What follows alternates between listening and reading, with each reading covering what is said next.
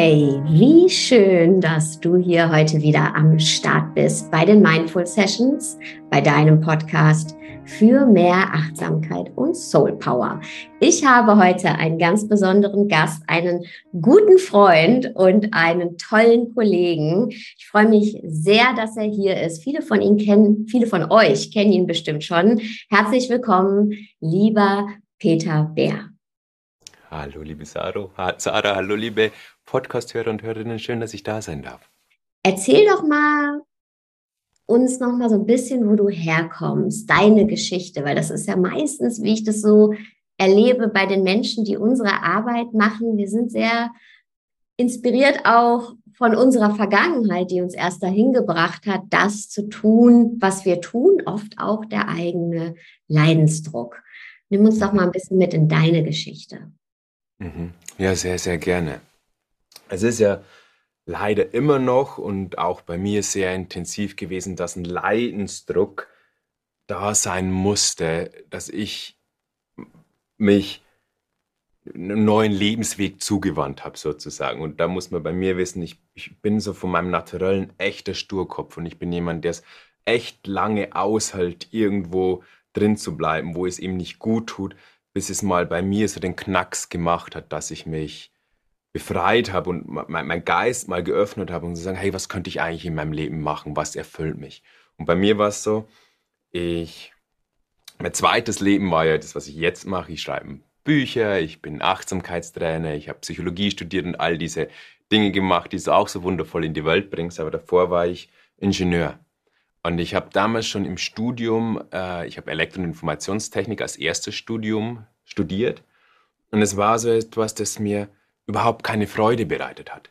Aber mein Kopf war damals so eng, die einzige Vorstellung, die es bei mir gegeben hat, so ich habe damals eine Ausbildung gemacht zum Elektroniker, die ist mir so gut gefallen, ich war eine der besten in Bayern, also studiert man dann und dann muss man Elektrotechnik studieren und, und dann habe ich aber immer mehr gemerkt, mir macht es keinen Spaß, mir zieht es unglaublich viel Energie und bei mir ist es dann sogar so gewesen, dass mein Körper stark zu somatisieren begonnen hat. Das heißt, ich habe dann in der Früh immer gemerkt, wie mir schwindlig wurde, wie ich im Herzbereich Stechen hatte, wie ich, wie ich ständig diese innere Anspannung hatte, diese innere Unruhe, diese Getriebensein. Das heißt, aber in meinem Kopf gab es keine Perspektive, dass man irgendwas anders machen könnte. So, man boxt sich dann durch.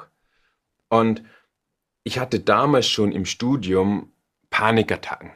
Das, das waren dann so ähm, Momente, wo ich einfach in einer ganz normalen Vorlesung gesessen bin. Und auf einmal sticht's in meinem Herzen, so im Brustbereich. Und dann bin ich so erschrocken, was das ist. Gleichzeitig wollte ich nicht, dass mir das irgendjemand ankennt, dass mit mir gerade was nicht stimmt. Dann bin ich mir rausgelaufen, ich habe äh, mein Herz hat gerast, ich habe geschwitzt, ich, mir wurde schwindlig. Dann habe ich mich irgendwie wieder versucht zu beruhigen. Damals bin ich tatsächlich oft ins Krankenhaus oder dann einfach nach Hause geflüchtet. Und ich wusste damals noch gar nicht, dass es Panikattacken waren. So, es, es war etwas, wofür ich mich geschämt habe. Weil ich bin ja jetzt irgendwie so ein junger Mann, der doch irgendwie scheinbar alles hinkriegt und ich hatte so ein Bild von mir selbst. Und das waren so die Beginne äh, einer, einer Angsterkrankung, die immer wieder damals schon aufgetaucht sind, aber ich irgendwie es ignoriert habe, es weggeschoben habe, es kompensiert habe, davor weggelaufen bin. Und als ich dann als Ingenieur begonnen habe, war es dann so, die, die Ansprüche von außen wurden noch größer. Ich war in einem sehr, sehr, sehr, sehr, sehr anspruchsvollen Bereich. Ich, um, um, um zu verstehen, wie anspruchsvoll, sage ich immer, in, in, der ersten Abteilung, wo ich war, hatten von zwölf Leuten vier einen Burnout. In dieser kurzen Phase, wo ich da war. Und ich war nicht lange da. Und, und gleichzeitig war natürlich wieder ich da mit meinem Ego. So mein Ego, ich muss jetzt da, jetzt bin, jetzt bin ich Ingenieur, jetzt muss ich denen beweisen, was ich da kann. Und, und dann dann habe ich mich dort hineingestürzt und habe gemerkt, wie es mir noch schlechter geht. Im Studium war immer so die Hoffnung, okay, wenn das Studium vorbei ist, dann, dann wird alles besser. So, dann, wenn ich Ingenieur bin. Also im Außen, wenn, wenn sich das Äußere verändert, da, dann wird's besser. So, das war immer meine Hoffnung. Und es wurde halt eher schlimmer. Und das hat dann darin geändert, dass ich nicht nur punktuell immer wieder Panikattacken hatte, sondern dass ich irgendwie wirklich jeden Morgen 4 Uhr reißt es mich mit einer Panikattacke raus aus dem Bett, Herzrasenschwindel, all diese Dinge, die mit einhergehen. Ich habe mich immer dann versucht zu beruhigen, mich auf den Arbeitstag vorzubereiten und mich dann durch den Arbeitstag gequält im wahrsten Sinne des Wortes. Das heißt, von der ersten Minute des Tages haben sich schon meine Gedanken gedreht von, oh Gott, was erwartet mich heute, von Ängsten, von Panik, von dem Verdrängen. Also du musst dir vorstellen, Sarah, ich habe mich für das geschämt. Ich hatte so ein Selbstbild von einem jungen Mann, der das schafft, der das macht, der das kann. Und ich habe mich extrem geschämt, dass es mir so geht. Also da waren viele Schamgefühle, viel Verdrängung und irgendwie Überleben dabei. Und es hat sich dann weiterhin so zugespitzt, bis ich dann mal wieder auf eine Dienstreise musste. Und das war so der Höhepunkt von dem allen, wo ich dann zwei Wochen am Stück, ich glaube, ich habe nicht mehr geschlafen. Also maximal irgendwo hier und dann mal eine Stunde, bevor mich eine Panikattacke wieder rausgerissen hat. Und ich weiß ehrlich, also dort habe ich damals erfahren, zu was ein menschlicher Körper in der Lage ist. Also es war unglaublich. Ich, ich weiß nicht mehr wie. Das war ein maximaler Ausnahmezustand. Und dann komme ich da am Sonntagabend wieder heim. Montag sollte ich ins Büro, um einen Bericht vorzulegen, wie die Dienstreise war. Und wieder das gleiche Panik. Und dann stehe ich auf, stelle mich vom Spiegel hin und schaue mich dort an und sage, ich hatte wirklich so drei Zentimeter dicke schwarze Augenringe. Ich war, ich war so kaputt und alles in meinem Körper. Also es war wirklich so da war noch ein Ego da, das sagt, okay, du musst jetzt weiter, aber mein Körper, mein Körper konnte nicht mehr. Er hat sich nicht mehr bewegt. Und in dem Moment, und das, das war wie so, für mich ist das jetzt im Nachgang wie so, so ein Segen vom Irgendwoher. Also kann jeder sein Modell vernehmen. In dem Moment war so ein, so ein Funken von, was brauchen wir hier eigentlich? So, was ist es, dass man eigentlich glücklich lebt? So, ich wusste gar nicht mehr, wie Leben funktioniert. Und ich habe mich dann damals krank geschrieben. Ich, es ging nicht mehr. Und gleichzeitig wollte ich es jetzt rausfinden. So, ich, ich war damals 25 oder 26, irgendwas um den Dreh. Und, und war am Ende, war, war an einem Punkt, wo ich gesagt habe, ich möchte so nicht mehr leben. Und, und das hat dann eine Reise angestoßen aus diesem enormen Leidensdruck heraus, wo ich Stück für Stück lernen durfte, wie Leben funktioniert. Habe dann eben Psychologie Studium, ähm, alles gelesen, was ich in die Finger bekommen habe. Extrem viele Seminare und habe dann im Studium Achtsamkeit kennengelernt und dann einen Meditationslehrer kennengelernt, einen Zen-Meister und habe mich dort dann wirklich in eine intensivste Meditationspraxis gestürzt. So dieses, weil das Leid so groß war und ich dem Rücken gegen die Wand war und wirklich so eine, so eine das ist meine einzige Hoffnung, die ich noch in meinem Leben sehe. Ich kann sonst nicht mehr leben. Habe ich so dieses mehrmals im Jahr bis zu 30 Tage am Stück, wo man jeden Tag 14 Stunden sitzt und nach innen blickt. Und, und das war dann keine geradlinige Reise bis jetzt, sondern wir kennen uns ja immer wieder und wir treffen uns immer wieder und wir wissen, dass es immer wieder holprig ist und dass das das Leben ist. Gleichzeitig habe ich was in mir gefunden, wo ich angekommen bin. Und wo ich auch immer wieder zurückkommen kann. Das bedeutet nicht, dass ich, wie gesagt, mit einer Wolke umherschwebe und immer lache und happy bin. Äh, oder dass es dass gar keine Angst mehr nirgendwo mehr ist. Immer mal wieder gibt es da Muster. Aber ich habe einen Weg für mich gefunden, wo ich wirklich das, was gerade jetzt ist, liebe. Also wirklich Liebe, zutiefst Liebe. Und, und, und das darf ich jetzt in die Welt geben. Die, die, die Reise, die Erkenntnisse, äh, die Erfahrungen, die Erfahrungen natürlich jetzt mittlerweile mit vielen anderen Menschen. Und das mache ich jeden Tag. Und mache das wirklich gern. Also mache das wirklich gern. Danke für deine Offenheit und deine Ehrlichkeit, die ich ja, seit wir uns kennen, echt sehr schätze. Und ich glaube, alle Hörerinnen und Hörer, die dir jetzt gerade gelauscht haben, auch ich, können das nachvollziehen, was du da erzählt hast, dass auf einmal das Leben mehr wie ein Überleben ist, wie ein, okay, ich muss mich zusammenreißen, ich muss gucken, dass ich mich zusammenhalte, alle Teile von mir, damit ich nicht auseinanderbreche. Und das ist ein Kampf. Und ähm, Angst und Panik ähm, unterdrücken, unterdrücken. Wie lange kannst du was unterdrücken, bis es dann doch aus dir hinausbrodelt? Und du hast ein Buch jetzt genau zu dem Thema geschrieben. Achtsamkeit statt Angst und Panik. Mhm. Und ich habe oder durfte schon mal reinlesen. Und was ich so toll finde, ist, du gibst einem ganz viel an die Hand. Mhm. Wie kann ich mir selber helfen in so einem Moment? Wie kann ich, was kann ich kurzfristig tun? Wie fühlt sich das an, wenn Panik kommt? Wie gehe ich damit um? Aber auch, was kann ich langfristig tun, um eben mir das Leben leichter zu machen. Denn es darf leicht sein. Es wird nicht immer leicht sein, weil manche Muster sitzen sehr tief äh, und wir können das Außen auch nicht beeinflussen. Aber das ist ein Buch, was Menschen wirklich hilft. Und ich, ich kriege so viele Nachrichten auch zu genau diesem Thema. Angstzustände, unterdrückte Angst, dann eben die physischen Auswirkungen. Ja, wie fühlt sich eine Panikattacke an? So viele von uns gehen, glaube ich, durchs Leben und halten sich ständig zusammen.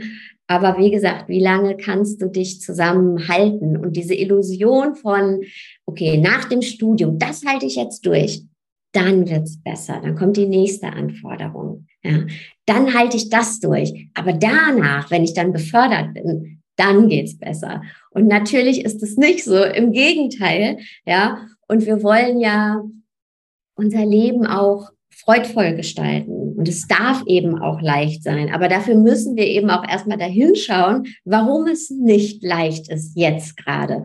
Und all das gibst du uns in diesem Buch mit. Kannst du vielleicht mal so eines deiner Lieblingskapitel oder auch eine Lieblingsreflexion, eine Lieblingsübung ähm, hier preisgeben, die vielleicht den Menschen, die jetzt gerade selber sich mhm. wiedergefunden haben in den, deinen Erzählungen, so, ja, die sie jetzt für sich praktizieren können. Ja, ja. Ähm, du sagst es so schön. Ich glaube, zu Beginn dürfen wir erstmal verstehen, dass, dass wir in unserer Leistungs- und Gesell Konsumgesellschaft so konditioniert worden sind, dass wir immer denken, wir müssen die Lösung im Außen finden. Wenn dann. Wenn ich einen neuen Job habe, wie du es gerade so schön beschrieben hast, dann, dann hoffe ich, dass es mir gut geht. Wenn ich einen Partner habe, wenn ich irgendwas im Außen erreicht habe. Oder wir haben immer diese nach außen Gekehrtheit. Und bei mir war es ja auch so, ich wollte funktionieren, ich wollte ihm gerecht werden, ich wollte niemanden anerkennen lassen, wie es mir gut geht und sowas. Ständiges Verdrängen von der Innenwelt.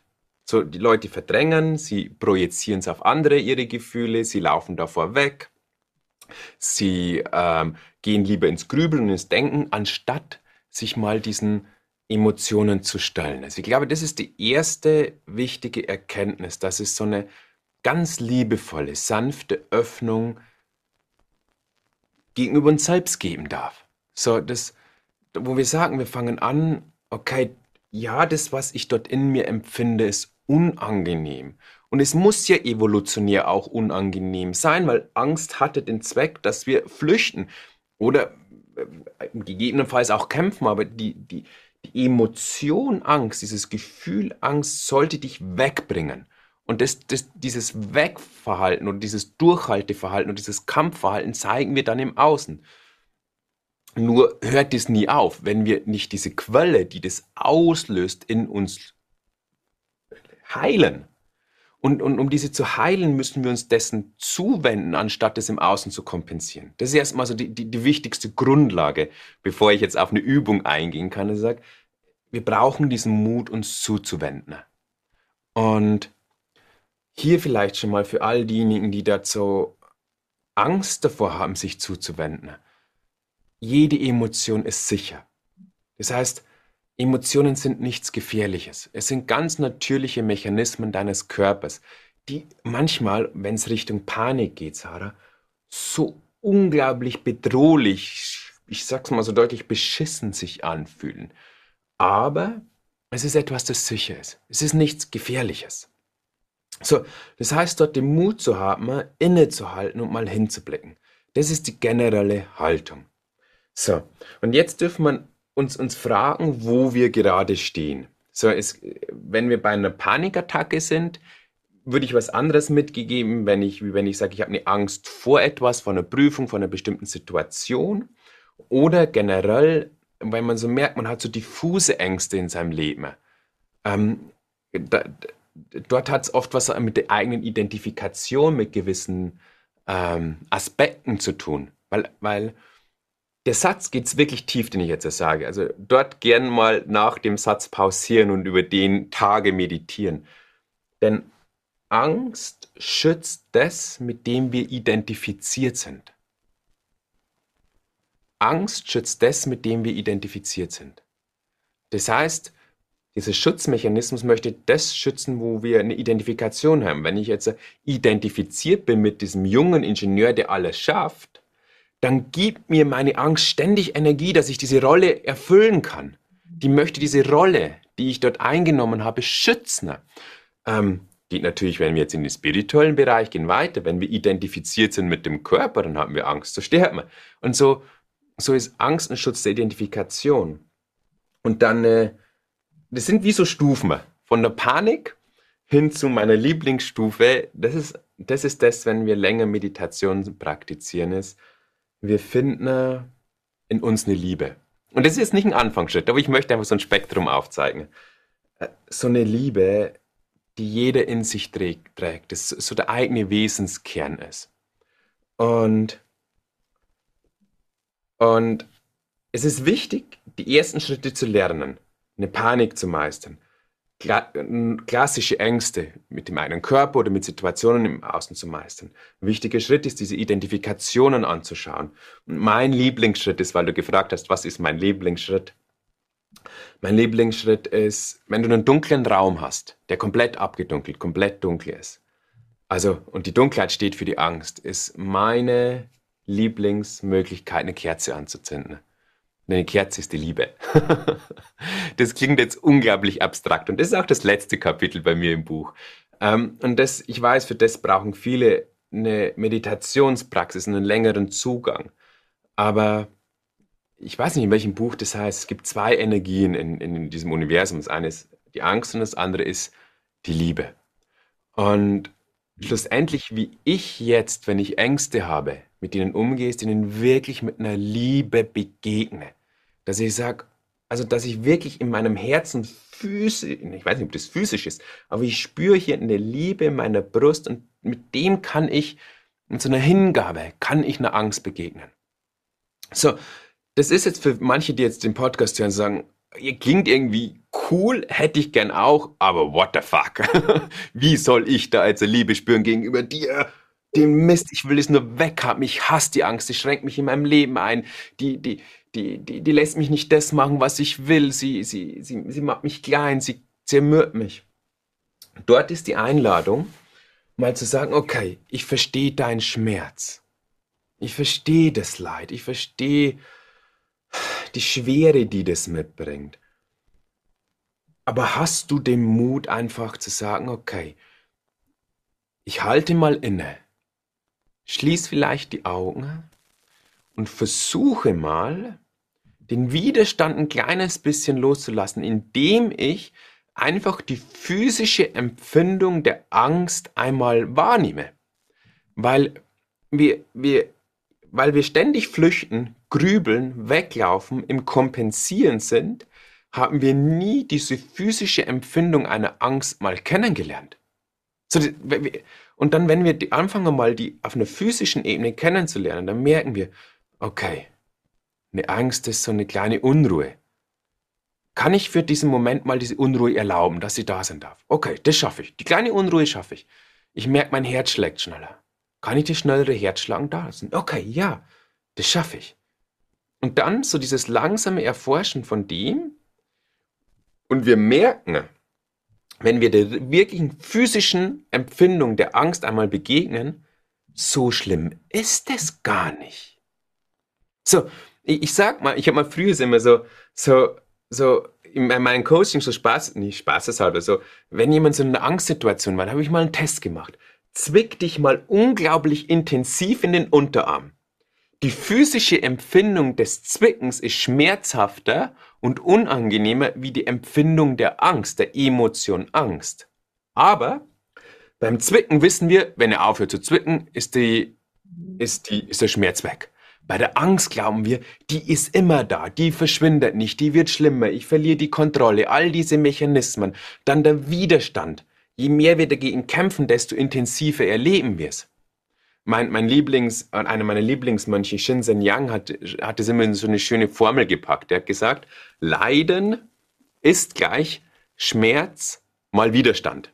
Also dein Leiden ist gleich der Schmerz, den du hast, den physischen oder psychischen, mal den Widerstand. Und das, wenn man ein bisschen so mit Zahlen spielt, dann kann man ja mal sagen, stell dir vor, dein Schmerz ist von der Skala von 1 bis 10, 5.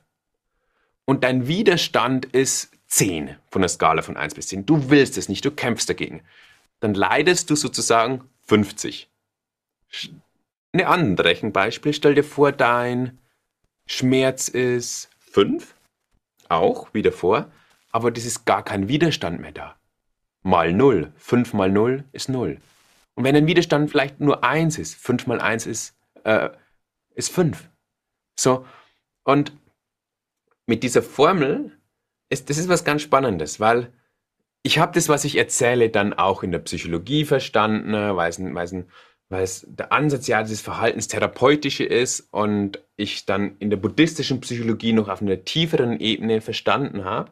Also es war ein kognitives Verstehen da, aber dieses kognitive Verstehen war wirklich nur die Einladung und das Mutgeben, dorthin zu schauen. So, ich, ich war dann da und sage, okay, ich nehme das jetzt an. Aber eigentlich wollte ich es nicht. eigentlich will ich es verdrängen. Ich, ich tue jetzt mal so, wie wenn ich es annehmen würde. Okay, du darfst jetzt da sein. Ist es schon weg? Nee, ist noch nicht weg. Okay. Ist es jetzt weg? Nee, ist nicht weg. Und dort wirklich dieses Stück für Stück Widerstand aufgeben.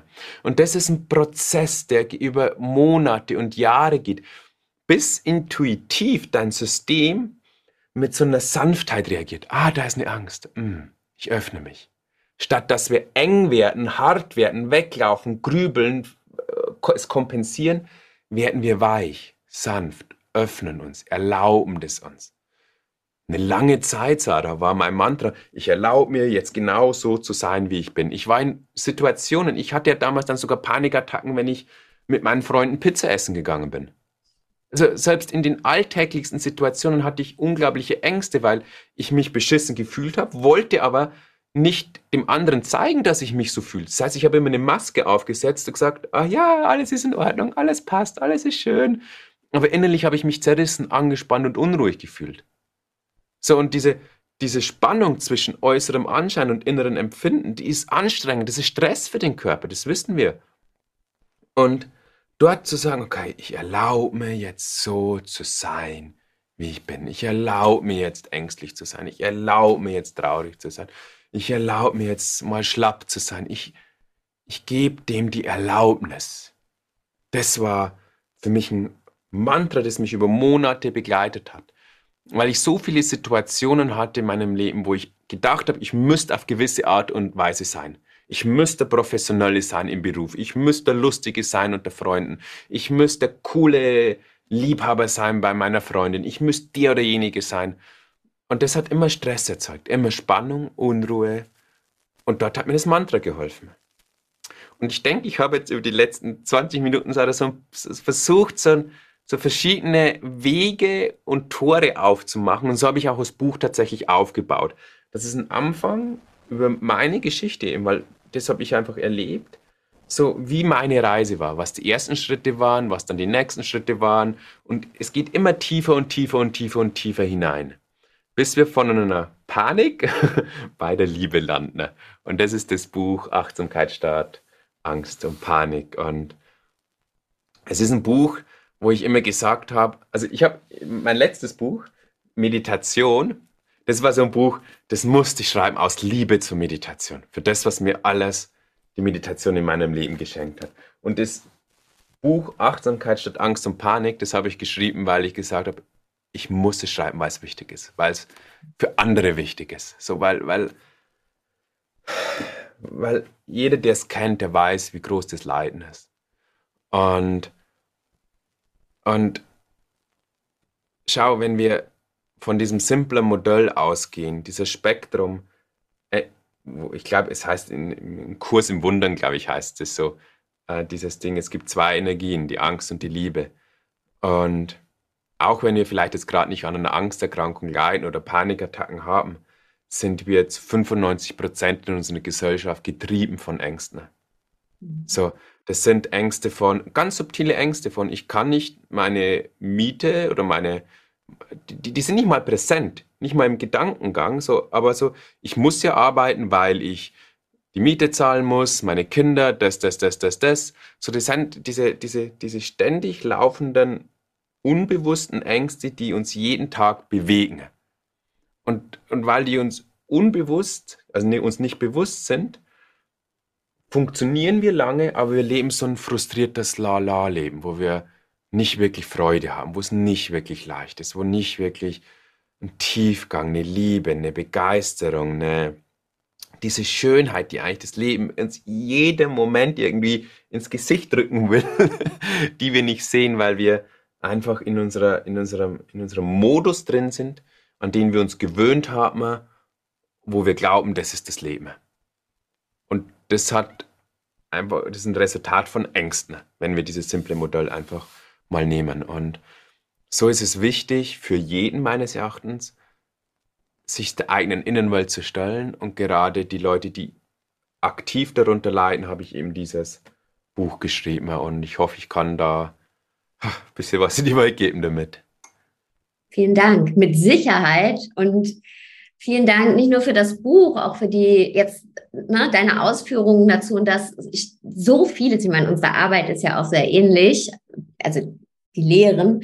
Ähm, und du hast auch so schön gesagt, ne, das ist halt, wenn wir uns mit etwas identifizieren, also erstmal zu uns selbst zu gucken und mit was identifiziere ich denn mich? Was für Schutzprogramme laufen denn da eigentlich in mir ab? Und ganz simpel, wenn du mit deinen Freunden essen gehst und denkst, eigentlich, boah, fühle ich mich, ich muss da jetzt der Lustige sein, aber ich bin eigentlich gar nicht der Lustige und in mir muss ich alles zurückhalten. Aber das ist die Person, die Persönlichkeit, mit der ich mich jetzt identifizieren will, ja, die, die eben nach außen hin angenommen wird. Und das sind ja ganz viele verschiedene Personas, die wir da bilden. Ne? Bei dem, deinem Kind zeigst du, sag ich mal, eine andere Person als deinen Freunden, bei deiner Freundin, ähm, willst du anders auftreten? Im Job muss ich anders auftreten. Also wir haben so viele Personas, was eigentlich ja auch Maske bedeutet, ja, die wir ähm, die wir aufrechterhalten, die komplett nach außen orientiert sind, die komplett sich nach außen ähm, immer wieder beweisen müssen. Deswegen auch, dass es geht halt nicht vorbei, wenn dein Studium vorbei ist und der Job ist, weil dann ist wieder eine Identifikation nach außen. Also solange wir uns nach außen identifizieren, tragen wir das mit uns und einfach mal nach innen zu gucken, weil und dem Raum geben. Wie du gerade gesagt hast, Raum geben, einfach mal gucken, was finde ich da? Entweder eben mit der Angst, mit der Angst in Berührung kommen und dann auch vielleicht mit sich selbst, mit der eigenen Essenz in Berührung zu kommen, von der eben jedes Gefühl ein Teil ist und auch das, was wir,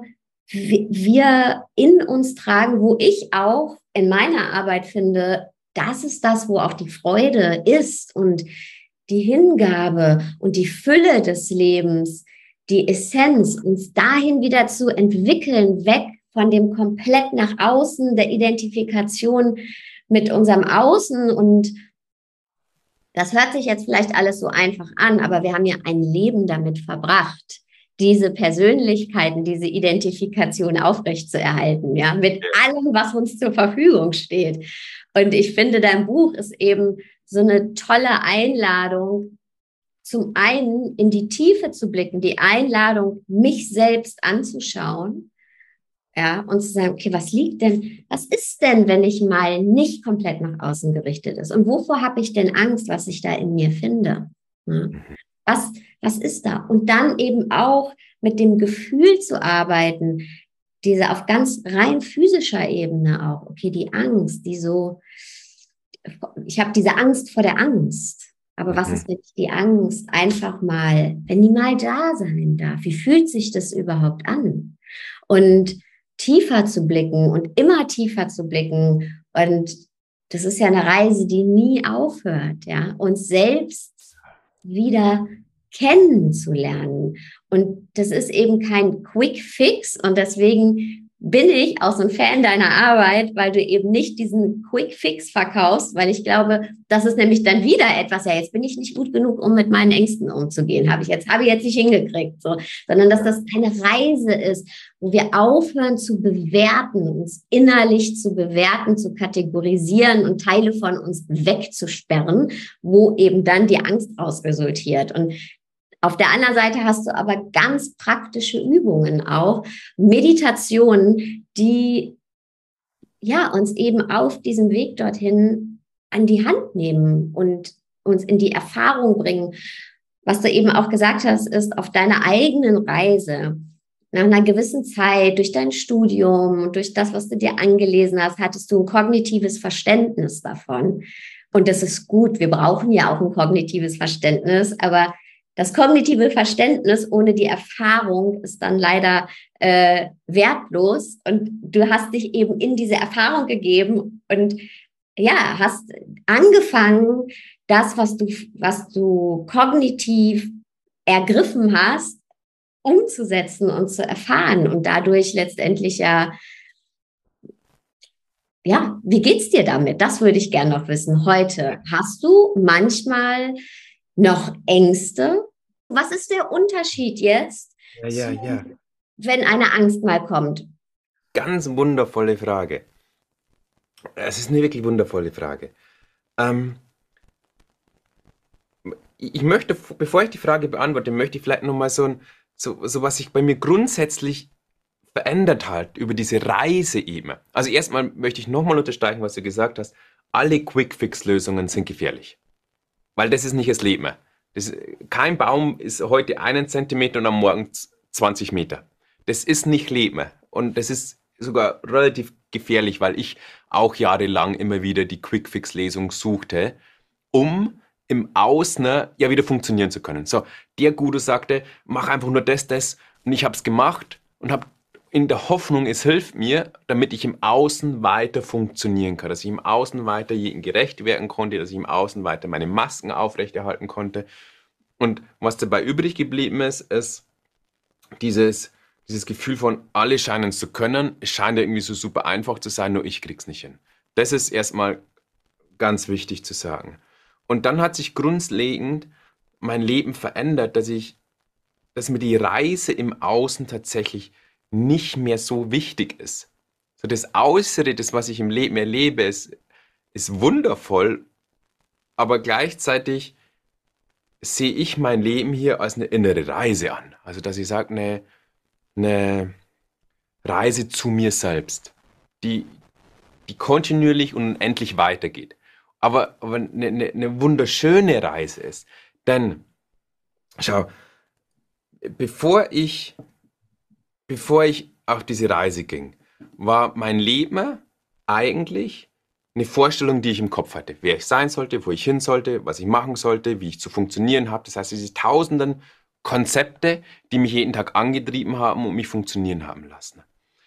Wenn du fragst, wie es mir heute geht, natürlich sind da auch noch Ängste dabei und manchmal sind auch schwierige Emotionen, und manchmal bin ich noch wütend und manchmal bin ich noch schlapp und manchmal müde, manchmal das Leben hat immer noch alle Facetten. Ich ich, ich kann immer noch nicht schweben auf einer Wolke oder ich bin immer noch kein Roboter. Also ich bin einfach immer noch Mensch. Aber gleichzeitig ähm, habe ich wirklich in mir meinen Wesenskern gefunden. So. Und, und jeder, der annähernd weiß, was das bedeutet, das, das verändert extrem viel. Weil, weil ich, ich muss, es, muss jetzt ein bisschen ins Spirituelle gehen, Sarah, sonst kann ich, sonst wird schwer zu sprechen. Das heißt, je länger wir meditieren und je mehr Maskenidentifikationen wir loslassen, im Hinduismus heißt ja dieser Prozess Neti Neti. Ich bin nicht dies, ich bin nicht das.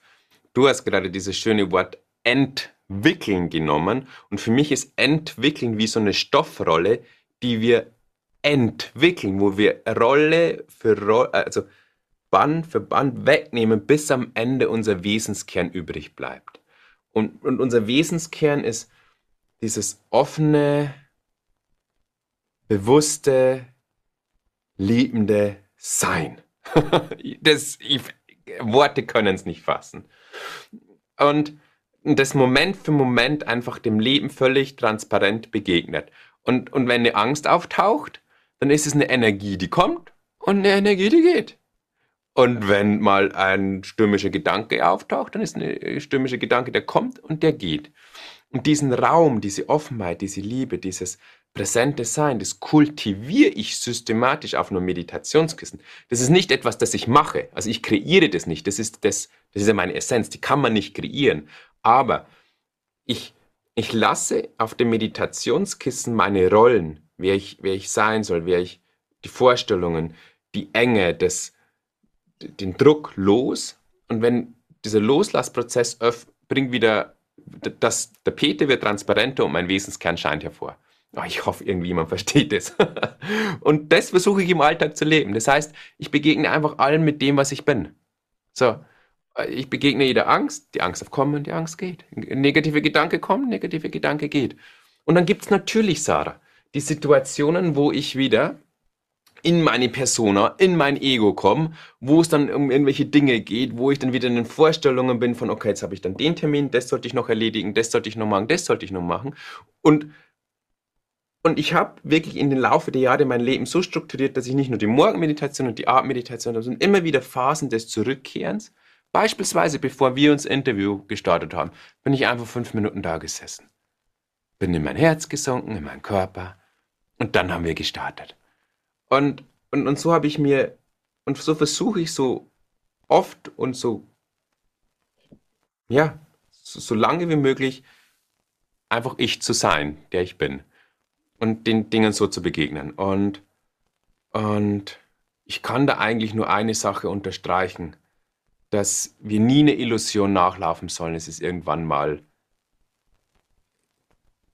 nur noch so, wie wir es uns vorstellen weil es ist eine Idee in unserem Kopf. Die, mhm. Der Ansatz ist einfach zu sagen, ich vertraue dem Leben. Und das ist ein großer Schritt, vor allem für Menschen, die Ängste haben. Das war für mich der größte Schritt, wo ich mal gemerkt habe, hey, ich kann wirklich mich in dieses Leben hinein entspannen. Ich kann mich wirklich hinein entspannen. Äh, und, und wenn dann eine schwierigere Phase kommt, dann kommt diese schwierigere Phase eben. Die ist da ich möchte es nicht so, ich möchte jetzt nicht diesen typischen Motivationsspruch, die ist für dich da, die, du machst sondern die ist einfach da und die wird wieder vergehen. und ich habe jedes Mal gemerkt, jede Phase hat mich, hat, hat mir geholfen, mich tiefer zu erkennen, mehr Tiefe in mir zu entwickeln, loszulassen, was ich nicht bin, Identifikationen loszulassen, mich von dem zu befreien, was mir einfach nicht gut tut. Das heißt, jede schwierige Phase in meinem Leben war dann am Ende, jetzt kommt trotzdem der Motivationsspruch, irgendwie für mich da. Und so begegne ich dem Leben. Und das hat mich schon dazu geführt, dass mein Leben schon echt geil ist. ich, ich genieße wirklich mein Leben. Ich, es ist schön, auf dem Planeten zu sein. Es ist schön, in dieser Interaktion mit dir zu sein. Es ist schön, den Tee trinken zu dürfen. Es ist wirklich schön. Es ist wirklich schön. Und das freut mich so, weil, weil, weißt du, durch dieses Interview jetzt wieder ist es für mich eine Erinnerung, weil ich ja in, wie so eine Zeitreise gehe.